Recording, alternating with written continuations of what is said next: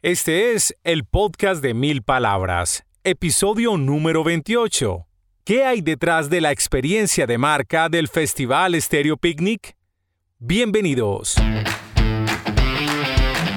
Aquí comienza el podcast de mil palabras. Un espacio con ideas de comunicación efectiva, emprendimiento y marketing digital que lo ayudarán a crecer su negocio. Con ustedes, Santiago Ríos. Hey, ¿qué tal? ¿Cómo están? Bienvenidos a una nueva edición del podcast de Mil Palabras. Gracias por reportar sintonía desde diversos lugares en el mundo. Por ejemplo, Juan Esteban Guerra de Cali, Colombia, nos escribe desde Sydney, Australia. Desde allá escucha nuestro contenido. Muchas gracias, Juan Esteban. Les recuerdo amablemente que por favor dejen una buena reseña y una buena calificación donde sea que estén escuchando este podcast. En Stitcher, en Spotify, en Google Podcast o en Apple Podcast. También pueden dejar comentarios en el sitio web más visitado en Colombia, que es eltiempo.com. El podcast de Mil Palabras es un espacio con ideas de comunicación efectiva. Comunicación efectiva en el trabajo, cómo nos relacionamos con los compañeros en nuestra empresa o con nuestros compañeros en un emprendimiento, nuestros socios con los que estamos empezando a crear una nueva empresa. Hablamos de comunicación efectiva en el marketing digital, en la comunicación organizacional al interior de las empresas, con públicos de interés y comunicación efectiva con nosotros mismos. Y hablando de ejercicios bonitos de comunicación efectiva, uno de los eventos que genera más información, más interacción en las redes sociales, más expectativa durante al menos seis meses del año es el Festival Stereo Picnic. Por la movilización de personas, por la cantidad de dinero que genera, por la importancia de los artistas que presenta año tras año, sin duda el Stereo Picnic es el festival de música más importante en Colombia. Descubrí el festival en su cuarta edición cuando supe que vendría una banda que siempre me ha gustado mucho, New Order. Cuando me di cuenta que esta formación visitaría Colombia, me puse a buscar dónde se iban a presentar y descubrí una cosa llamada Festival Stereo Picnic. Encontré que había otros artistas interesantes y dije, bueno, tengo que ir a conocer eso. Y la verdad que la sorpresa fue maravillosa.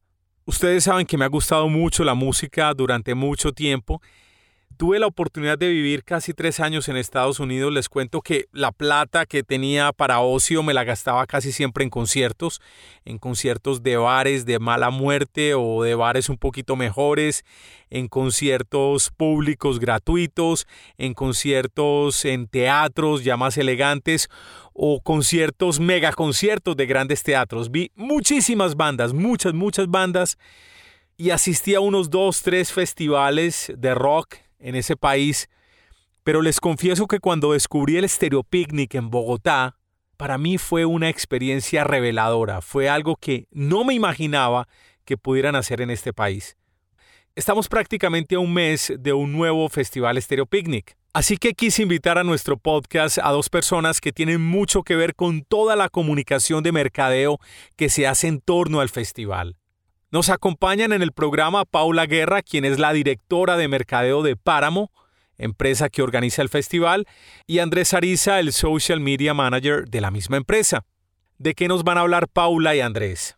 De cómo se manejan las comunicaciones en el festival, de cómo es el posicionamiento que se hace en redes sociales, cuál es el manejo, la expectativa que se genera para dar a conocer los artistas cada año cómo se manejan las crisis de comunicación en el festival a través de redes sociales, cómo se manejan los contenidos, cómo se maneja el manifiesto de comunicación del festival en sí mismo, es decir, los stands comerciales de los patrocinadores, el hippie market, la zona de comidas. ¿Qué está comunicando todo este festival? ¿Cuál es la experiencia de marca que quieren entregar? ¿Cómo Páramo está alineando su modelo de negocio con el propósito superior de entregar una experiencia memorable. Bueno, todo esto en la más reciente entrega del podcast de Mil Palabras. Así que, sin más preámbulos, vamos a hablar de todo lo que tiene que ver con las comunicaciones, con la experiencia de marca del Festival Stereo Picnic. Que ruede el cassette. Estamos entonces con Paula Guerra, directora de mercadeo de Páramo, y Andrés Ariza, social media manager de Páramo, que es la empresa organizadora del Festival de Música más emocionante, más vibrante al que todo el mundo debería ir alguna vez en la vida, que es el Festival Stereo Picnic. Hola Paula, hola Andrés, ¿cómo están? Hola, muy bien. Y te aseguro que hay mucha gente que no solamente ha ido una vez, sino que no se lo pierde. Paula, ¿tienen estadísticas de pronto de los que repiten o, ese control no lo llevan hasta allá? No, nosotros sí intentamos de hecho eh, tener ese control, no tengo los números exactos, pero también puedo decirte que uno de nuestros objetivos principales siempre es traer nuevas personas a que conozcan y se enamoren del, festival y de, y de, la experiencia que montamos. Yo llevo siete festivales seguidos desde que lo conocí en 2014. No puede ser. Sí, no, no, ha sido una cosa divina. Es un momento que espero con mucha ansiedad todos los años. Infortunadamente este 2020 no podría asistir, pero he estado en siete seguidos y ha sido para mí de las mejores fiestas que puedo estar en la vida, porque amo la música. ¿Cuál ha sido tu banda favorita en el festival? Uh, es largo, largo el tema, pero te puedo decir que conocí el festival por New Order, porque supe que iban a venir y cuando me di cuenta era que venían a un festival que se llamaba el Stereo Picnic, entonces digamos que fue una muy buena banda, pero por encima me ha gustado mucho The Killers las dos veces, Gorillaz, The National me pareció la locura, Montfort Sons, me gustó Empire of the Sun, me gustó Foster the People mucho, Nine Inch Nails no me esperaba, tremenda banda, fue maravillosa. ¿Y ustedes, cuáles han sido las favoritas de ustedes dos? Nine Inch Nails fue para mí brutal. ¿Cierto? Eh, personalmente Rancid también fue algo que me marcó de por vida. Eh, Gorilas también, el Sound System, increíble. Para mí, Gorilas es el top 1. El grupo Nietzsche el año pasado, increíble. Bien, ¿para qué? Pero bien, sí. Em, ¿Qué otra cosa me gustó así? Ah, bueno, pues New Order también, como tú. Nunca pensé que iba a ver a New Order en vivo, la verdad. Nunca lo imaginé. Y ese 2013 fue espectacular. Festival Stereo Picnic 2013. The Killers.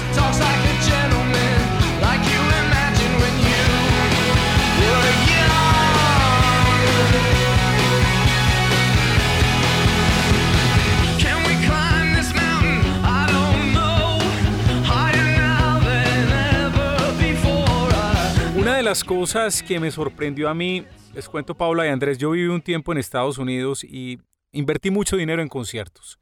Invertí en conciertos pequeños, de pequeños bares, en antros, en teatros medianos y en grandes estadios. Fui a todo tipo de formatos, fui a un par de festivales, lo pasé muy bien, pero cuando descubrí el primer festival Stereo Picnic, a mí me parecía increíble que eso pudiera suceder en Colombia. La disposición de todos los patrocinadores, la organización de las carpas, la logística, la gente tan bacana me pareció de verdad que una sorpresa supremamente agradable, algo que pudiera pasar tan bueno, tan bien hecho en nuestro país. ¿Cómo se concibió esa idea original de Stereo Picnic? ¿Era para hacer un festival o era para poner mucha gente en concierto? ¿Cómo fue eso? Yo creo que la idea que tenía especialmente Sergio Pavón, que es el director del festival, desde un principio era montar una experiencia que no fuera solo un concierto, porque pues conciertos hay un montón y nosotros desde Páramo hacemos muchos conciertos al año también, pero un festival siempre tiene que tener algo más allá, desde una historia que cuenta en su comunicación y sus canales de conectarse con la audiencia del público hasta lo que sucede en los días del evento. Entonces, la idea siempre es tener para la gente, los asistentes, una experiencia que vaya mucho más allá de ver un show en vivo. Es, son muchas más cosas las que hay alrededor la comida, cómo llegar, eh, la gente se viste, se disfraza para llegar al festival. Andrés, de hecho, sabe que en nuestras redes la gente se empieza a preparar y hablan entre ellos, pero sobre nuestras redes de qué van a hacer y cómo van a, cuál va a ser, cómo se van a montar pues para el festival cada año. Entonces, sí se trata de, de algo mucho más allá de un concierto. Aunque la gente obviamente hace el festival, ustedes tienen una intención previa de creación de esa experiencia. Ya hablaste de algunos elementos, la comida, está el hippie market, obviamente está también los músicos invitados. ¿Cómo diseñan año tras año esa experiencia? Es decir, intencionalmente dicen, hey, este año queremos que pase tal cosa, o es algo que se pone como en la plataforma para que la gente disfrute y cree su propia experiencia? ¿Qué piensan antes de un festival? Hay definitivamente dos, dos momentos. Creo que el primero es toda la experiencia, o sea, recoger toda la experiencia que se vive en el festival anterior, en la, edición anterior, y digamos que hablar un poco, abordar esas cosas que se recogen, esas experiencias, esos aprendizajes, y mezclarlo un poquito con los sueños que tiene el festival o que tienen los, los organizadores. Entonces nos imaginamos que muchas cosas pasen el próximo año y de alguna manera es un poco combinar eso con los aprendizajes que, pues, que deja la edición, la edición pasada y que año tras año de alguna forma también se van dando las condiciones para que las cosas que queríamos que pasaran pues pasen. Y digamos que otro momento también es ya la parte previa al festival, que es donde también hay muchos momentos como de, de co-creación y de momentos en donde decimos, oiga, este año también, además de todo lo que aprendimos y todo lo que vivimos, quisiéramos que la gente viviera esto también, que estaría chévere que la gente lo compartiera de la misma manera, como que nosotros lo entendemos acá adentro un poco. Entonces, digamos que siempre hay una, como una tendencia hacia pensar el festival hacia futuro, más allá que estemos en, en, la edición del 20, pues ya acá ya le estamos echando cabeza a la del 21 y a la del 22, y tratar de involucrar otro tipo de experiencias, más allá que sean mejores, en realidad lo que se busca es qué más podemos siempre como hacer al respecto de. Festival Stereo Picnic 2013, New Order.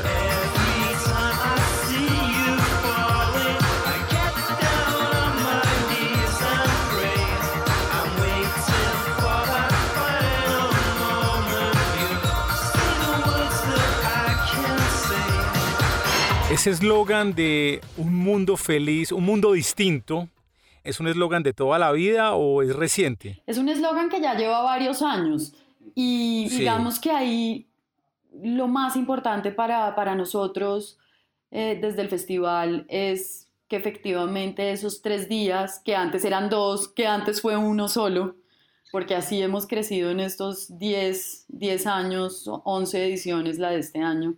Eh, es que es un espacio abierto en todos los sentidos, es un espacio libre, libre de prejuicios, es un espacio donde caben todas las personas que quieran asistir, que les guste la música, eh, que les guste compartir con otros, que no le tengan miedo, por ejemplo, a vivir solos una experiencia de festival, porque en el festival se encuentran con su parche finalmente, ¿sabes? Así es. Tú mm. puedes ir solo y sales con amigos del festival, es un festival... Eh, lo que te digo, súper abierto y eso lo intentamos demostrar, yo creo, tanto en el cartel, es decir, en los artistas invitados, como en la historia que contamos cada año para el festival, porque pues cada año ustedes ven que es una historia diferente que se va contando y cómo nos comunicamos con nuestra audiencia, pues cada año cambia, hasta el mismo espacio físico eh, del festival, pues que el año pasado en el 2019 estrenamos locación y pues este 2020 volveremos a esa locación que es más amplia, más abierta, donde cabemos más. Festival Stereo Picnic 2014. Phoenix. Think less but see it grow. Like a ride, like a ride, oh. Not easily offended. Not to let it go. From a mess to the masses. Mira, Paula, que mencionaste un tema y ahora relacionado también con el eslogan al primer festival fui solo y me empecé a encontrar con gente. Y te cuento que el grupo de amigos que hicimos, casi todos de Medellín, nosotros somos los que le subimos el target al festival porque somos ya, somos mayorcitos. Yo también, no creas que no. Bueno, entonces ese convoy de amigos con otros tantos de Bogotá, ya nos encontramos cada año, alquilamos la van, nos encontramos en un lugar por la 100 con séptima, algo así, y arrancamos para el festival en una van. O sea, ya es el combo y nos volvimos amigos muy cercanos. O sea, el picnic nos unió, ha sido de verdad que maravilloso. Y lo otro que te quería contar ahora que estaba preguntando por el eslogan es que me confundí con Un Mundo Feliz. Yo no sé si lo manejaron alguna vez, pero siempre en los festivales yo saludo después del festival porque soy conocido de Gabriel García. Entonces yo le digo, Gabriel, muy bueno esto, felicitaciones, de pronto le hago algún comentario ahí para mejorar, pero boas, pues porque casi siempre todo sale muy bien. Y le digo, Gabriel, me hiciste muy feliz, otra vez me hiciste muy feliz. O sea, eh, me dice, no, es que ese es el objetivo de nosotros. Y te lo pregunto es, si ustedes tienen esto como un propósito superior, como corporación, como páramo, hacer a la gente feliz, o dónde está ese propósito superior para que las cosas funcionen tan bien. Sin lugar a dudas, uno de nuestros objetivos como compañía para todos nuestros eventos, el Festival Stereo Picnic, BAM Festival, los otros conciertos que hacemos, Caifanes en Medellín, por ejemplo, que será en marzo, es que la gente se lleve una experiencia memorable para toda la vida, porque no hay nada más increíble que ir a ver tus bandas favoritas en vivo. Yo sé que Andrés Ariza en 40 años, 50 o 60 se acordará que vio a Nine Inch Nails en el Festival Stereo Picnic. No, total. Además, digamos que hablándolo en términos súper, súper corporativos, o sea, eso que tú dices está en nuestra misión, incluso de la empresa.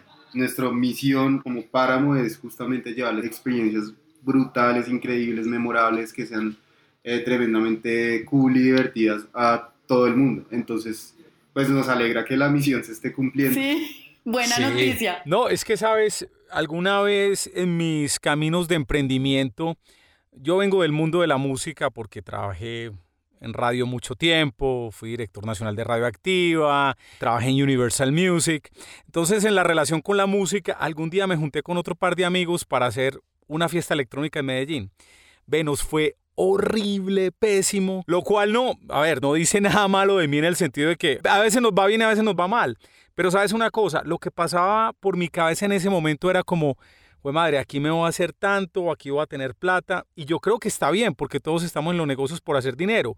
Pero hay que tener primero presente ese objetivo superior que acaba de escribir Andrés, o sea, el de hacer muy feliz a la gente, y ustedes lo tienen muy claro, no es, hey, ¿qué plata nos vamos a llevar ya? Y después vemos lo otro, no, lo primero es entregar esa experiencia formidable. Sin duda. Festival Stereo Picnic 2014. Nine Inch Nails.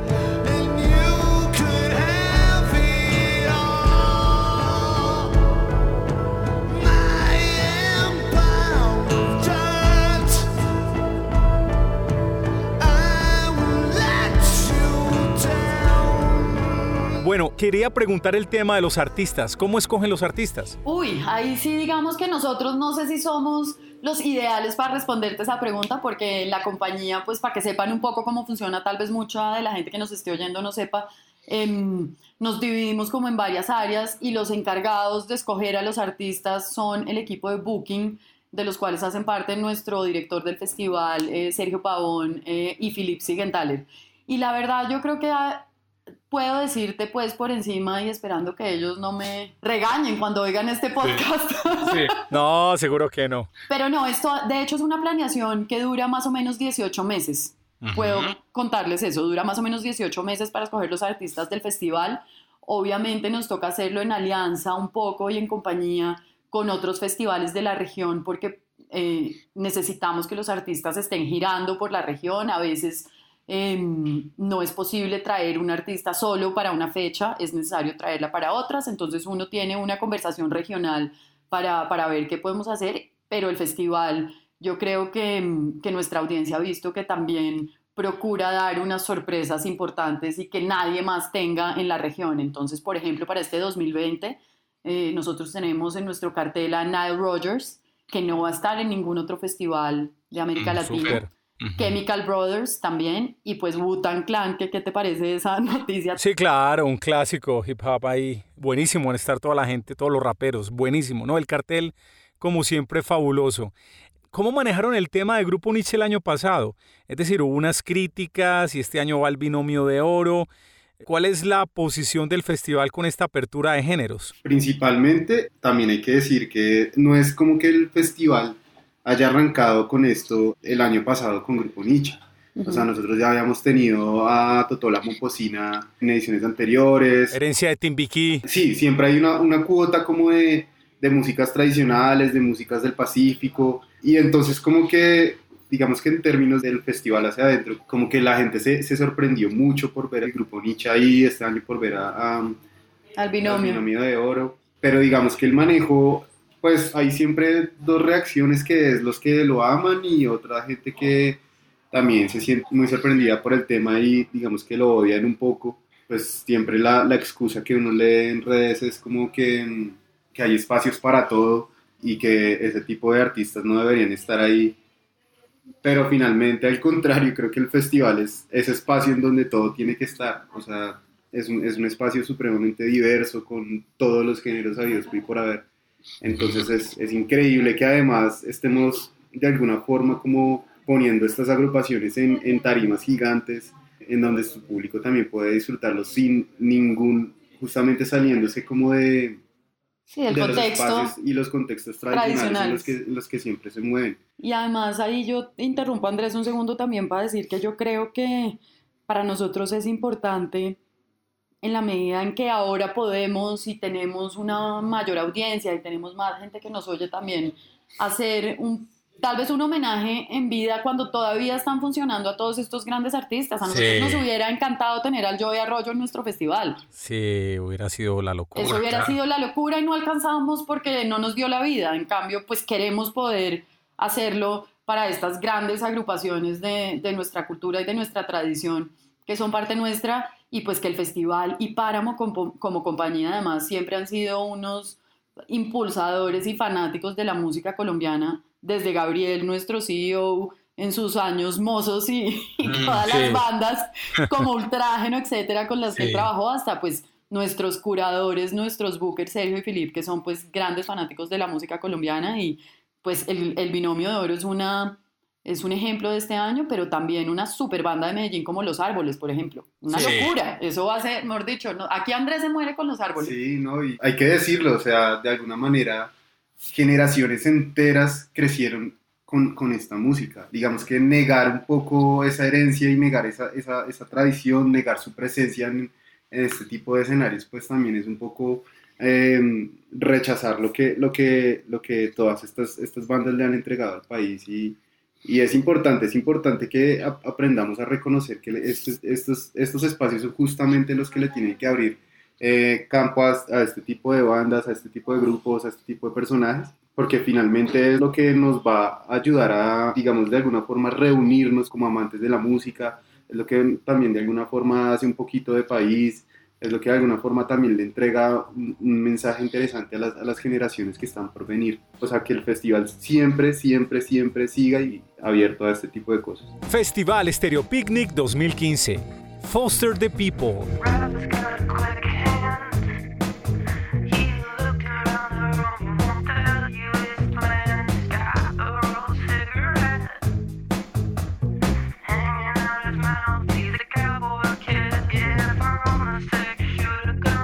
Es obvio que cuando un festival pues mueve tanta gente, genera tanto impacto en medios, pues obviamente va a tener pues opiniones eh, negativas y va a tener gente que no está de acuerdo con que lleven un artista o el otro. Total. Pero ustedes han tenido alguna crisis reputacional en estos años, especialmente en redes sociales, ¿ha ocurrido algo? ¿Cómo lo han manejado? Creo que tal vez los momentos más difíciles ahí, Andrés, de pronto me corrige, son siempre temas logísticos, ¿sabes? Como la movilidad, los trancones, por ejemplo, en Bogotá.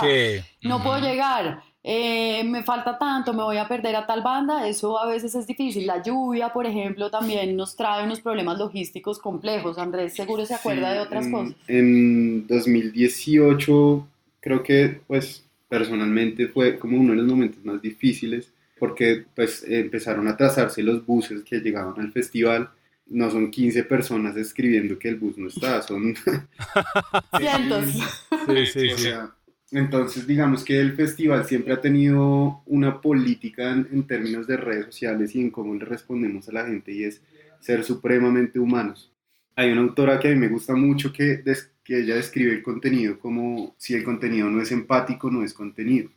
Entonces, digamos Ujú. que siempre hemos tratado de ser supremamente humanos, de, oye, mira, de verdad lo lamentamos, estamos haciendo todo para solucionarlo, ser muy transparentes eh, y no sonar como un robot. Obviamente el, el mundo digital está repleto de esto, pero como que siempre hemos intentado ser muy, muy, muy, muy humanos eh, y tratar como de, de dar respuesta a la mayoría de cosas que nos llegan. Creo que ese ha sido uno de los momentos más duros y también el, el 2019 cuando fallece uno de los vocalistas de Prodigy también. Ah, sí, claro. O sea, eso en términos de redes sociales, digamos que obviamente al festival no le causa mayor impacto en términos de reputación, porque finalmente la respuesta del festival, pues afortunadamente fue muy rápida, pudimos conseguir un reemplazo también increíble, pero como que más allá del efecto reputacional, siempre la política ha sido, seamos humanos, porque el festival está hecho por humanos, para humanos, y respondamos lo que más podamos eh, de la manera más honesta posible. Festival Stereo Picnic 2016. Mumford Sons. Weep for yourself, my man. You'll never be what is in your heart. Weep, little lion man. You're not as brave as you were at the start. ¿Cómo se maneja toda la expectativa? Porque es un momento muy importante en redes sociales cuando van a anunciar el line-up del próximo festival. Es como un conteo. ¿Cómo se genera esta expectativa que nos apasiona a todos? La verdad, eso empieza, como te contaba hace un rato, con esos 18 meses de trabajo para conseguir a los artistas. Eso lo primero. Porque pues obviamente el festival es una experiencia, pero esa experiencia pues la complementan 100% los artistas que tengamos para el festival. Eh, y luego, unos meses antes, comenzamos a planear cuál es la historia que vamos a contar ese año en el festival.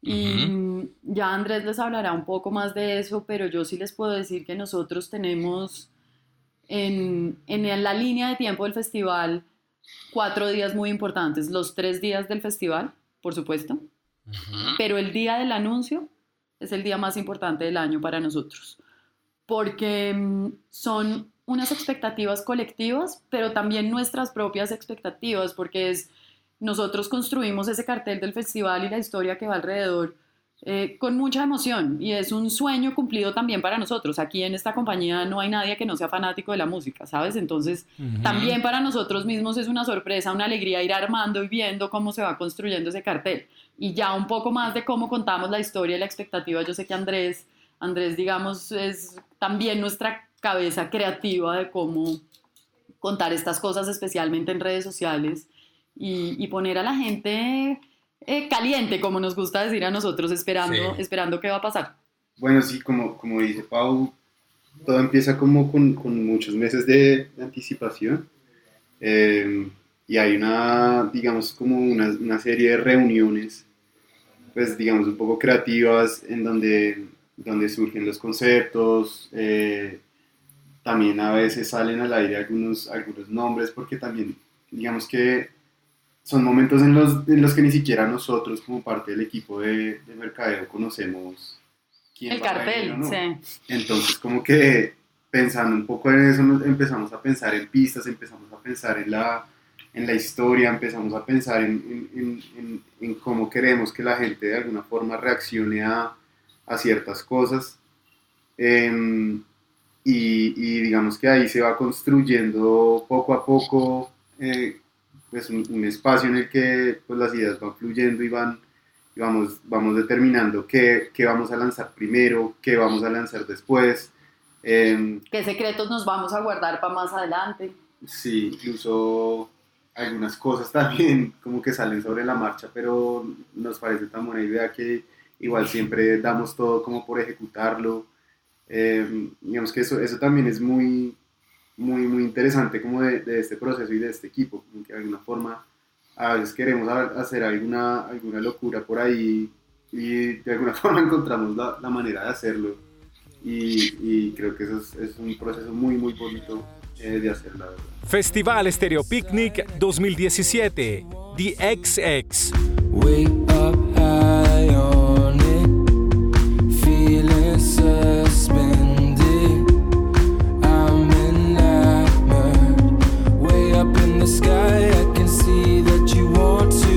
No debería ser un secreto.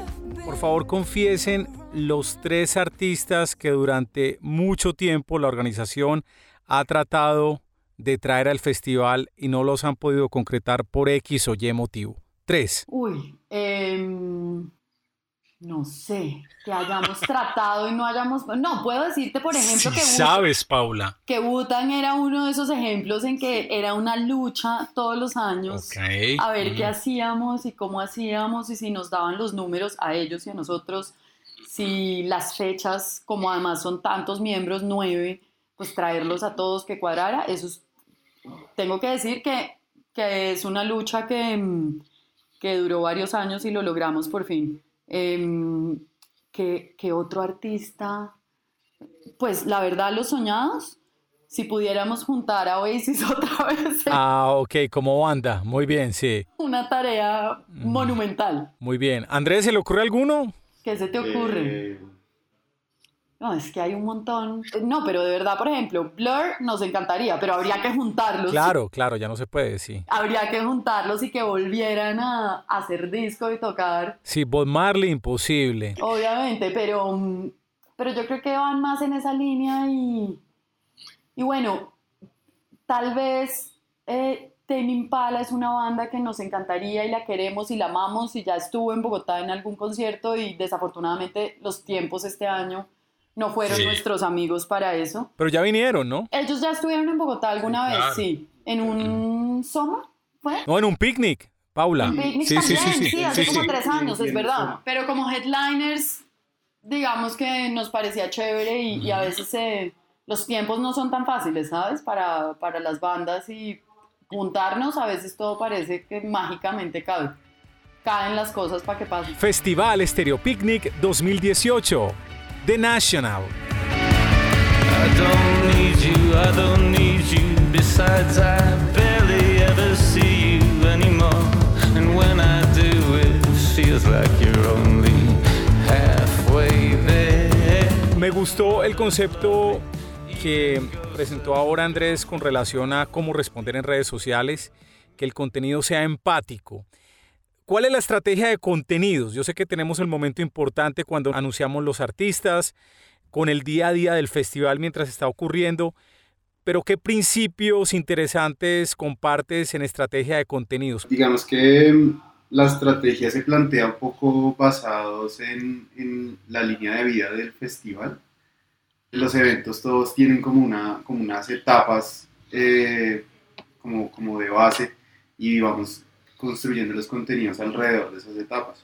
Digamos que para el festival eh, específicamente lo que tratamos de hacer es hablar de, pues, de la música, tratamos de hablar de la experiencia y tratamos de hablar un poco de todo lo que se vive alrededor del festival que no necesariamente la gente tiene tan presente y que son también dudas que, que todos tenemos y que de alguna forma tratamos de resolverlas como con contenido. Entonces de pronto el cómo llegar al festival, cómo tengo que irme vestido, qué voy a comer, todas estas cosas como que igual las, las abordamos, cómo comprar boletas desde otro país, como que uno pensaría que el festival lo único que tiene para decir es hablar sobre, sobre la música, pero finalmente hay un montón de otros temas que, que terminan a veces dejando incluso la música, la música de lado. ¿Y están comprando pauta digital o se apoyan en redes sociales y en la gran base de datos que tienen para enviar correos electrónicos? Todas las formas de lucha. Nosotros hacemos, hacemos todo, tenemos una estrategia que es orgánica y que para eso pues las redes del festival obviamente son muy fuertes y digamos que bajo el liderazgo de Andrés en esa planeación de contenidos, eh, tanto de contenidos como de formatos, porque si tú ves las redes del festival, el formato varía. Son fotos, es un carrusel, eh, son GIFs, son videos, son trivias, hay de todo un poco, eso, eso también es importante como variar el formato, pero pues desde luego tenemos que hacer pauta digital, desde luego tenemos apoyo de nuestros aliados de medios que son pues súper importantes eh, para el éxito, digamos, del festival y de llegarle a la gente. Tenemos unos aliados naturales en, en la radio pública, por ejemplo, Radiónica, los queremos un montón y pues son nuestros aliados para las cosas y ya sabes que hoy en día somos fuertes todos en temas multiplataforma, entonces estas radios también tienen un apoyo digital, ta- lo mismo eh, los, los medios escritos que son nuestros amigos, los hoy famosos influenciadores, pues tenemos amigos digitales que también nos apoyan y que hacen parte de esto también por amor al festival. Entonces es un poco una mezcla de todo. Yo creo que hoy en día uno no puede hacer una sola cosa porque, porque la embarra, uno tiene que, que hacer una estrategia completa. sobre todo también entendiendo que, como lo mencionaba antes, el festival tiene muchas cosas de las que hablar antes de que llegue el momento. Entonces, finalmente, todos estos canales lo que ayudan de alguna forma es amplificar esa voz, de alguna forma también a centralizar los mensajes que nos interesa que se muevan por ciertos canales. Eh, digamos que obviamente también es, son procesos más complementarios que dedicarnos simplemente a hacer redes sociales, porque finalmente ningún esfuerzo es en vano y las redes de alguna forma tampoco son eh, el canal principal por el que se debería mover nada en el mundo. Festival Stereo Picnic 2018. Gorillas.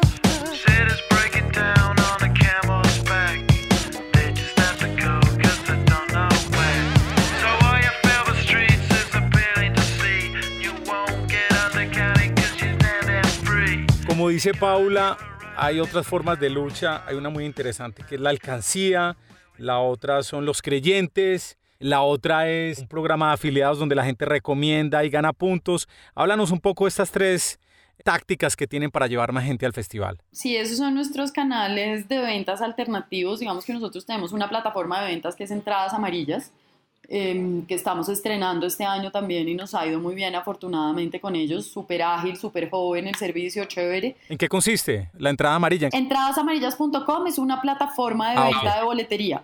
Eh, lo que Bien. pasa es que lo que nos gusta de esto es la forma distinta de comunicarse con el cliente y de poder responder ante las dudas, porque ya sabes que cuando la gente compra o quiere comprar una boleta, pues tiene 7 mil millones de preguntas y atención al cliente es súper importante. Entonces nos parece Sí. chévere seguir esa misma línea que mencionaba Andrés de una respuesta y un trato humano ante quien se acerca a hacer una pregunta o tiene alguna duda, aunque a uno le parezca que es obvia la pregunta, tal pues para el que la hace no lo es. Entonces hay que responder acorde. Y estos canales de venta, pues la alcancía es súper importante porque nosotros tenemos un- una audiencia muy joven y sabemos que la boletería del festival no necesariamente es em, está al alcance de cualquiera tan de inmediato. Sabemos que requiere una, que a veces para muchísimos de nuestros asistentes requiere un ahorro y una planeación y la alcancía pues ayuda para eso. Sí. Entonces es una plataforma pues totalmente digital donde la gente puede ahorrar una platica hasta unos días, una semana antes del festival e ir eh, aportando por cuotas cada mes eh, para, para poder completar la boleta. Y lo chévere de la alcancía es que cuando abres la alcancía, en el momento en que la abres, pues te queda reservada la boleta al precio de esa etapa. Por ejemplo, etapa 1. Hoy eh, estamos en etapa 2, entonces quienes hayan reservado la alcancía hace unos meses, pues la pagaban más barata de lo que hoy está.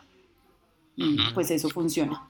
Los embajadores, que es este grupo de personas que mm, son como nuestra mano derecha y venta extensiva porque se dedican a vender boletas del festival por fuera de esa plataforma y pues nosotros promovemos que lo hagan con una serie de premios y los premios son tanto para ese embajador que vende boletas del festival como para quienes le compran al embajador. Festival Stereo Picnic 2019. Grupo Nietzsche. Días que te quería,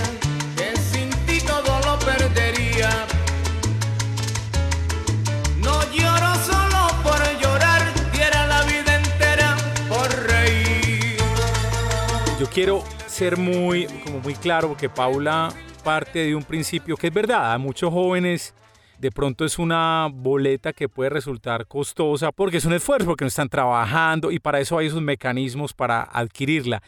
Pero atención, si uno se pone a comparar el valor de una entrada para ver una banda importante que venga a Bogotá, vamos a hablar de YouTube o de Coldplay, una banda sola o la misma Guns N' Roses, pagar una boleta para un solo grupo y quizás el telonero tiene un precio.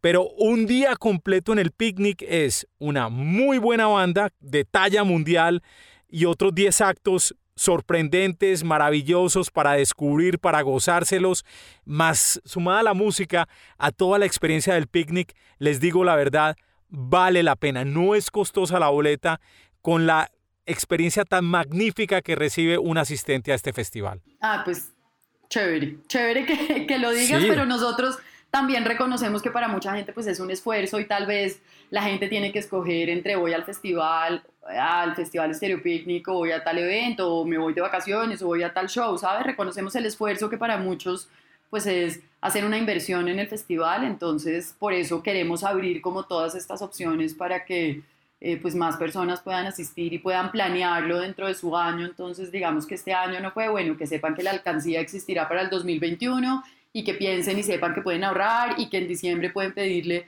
a sus familiares que metan, le metan una platica a la alcancía, por favor, para la boleta. Y, y de ahí a poquito queremos, queremos que más gente pueda acercarse a estos eventos y a esta experiencia.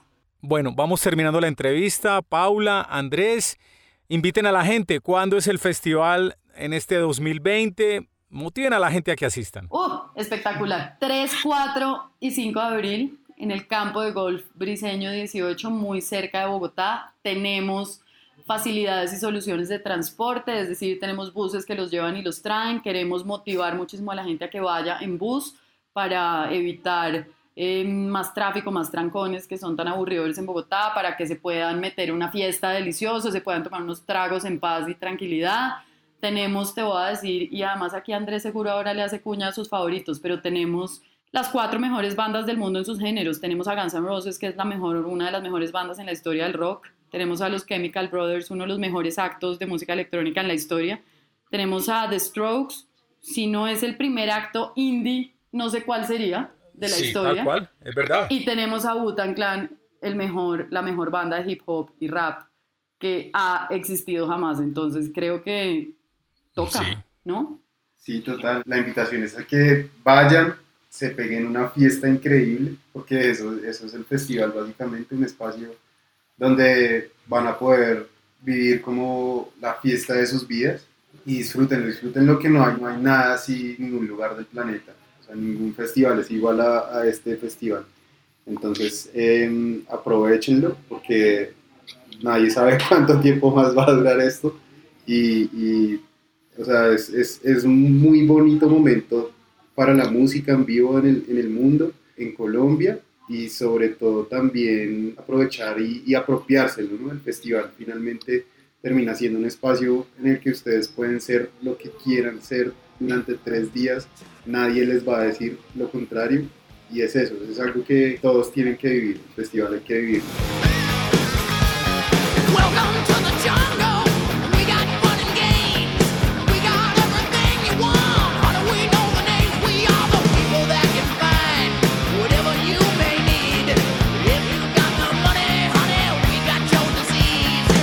Paula, Andrés, muchas gracias. Gracias a ti, Santiago. Gracias. Paula Guerra, directora de mercadeo de Páramo, y Andrés Ariza, social media manager de Páramo, empresa organizadora del festival Stereo Picnic, en el podcast de Mil Palabras. Recuerden suscribirse en Stitcher, en Spotify, en Apple Podcasts, donde estén escuchando este contenido.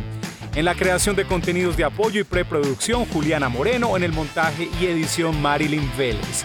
Yo soy Santiago Ríos, los espero muy pronto en otra edición de El Podcast de Mil Palabras. Hasta pronto. Hasta este momento, el podcast de mil palabras.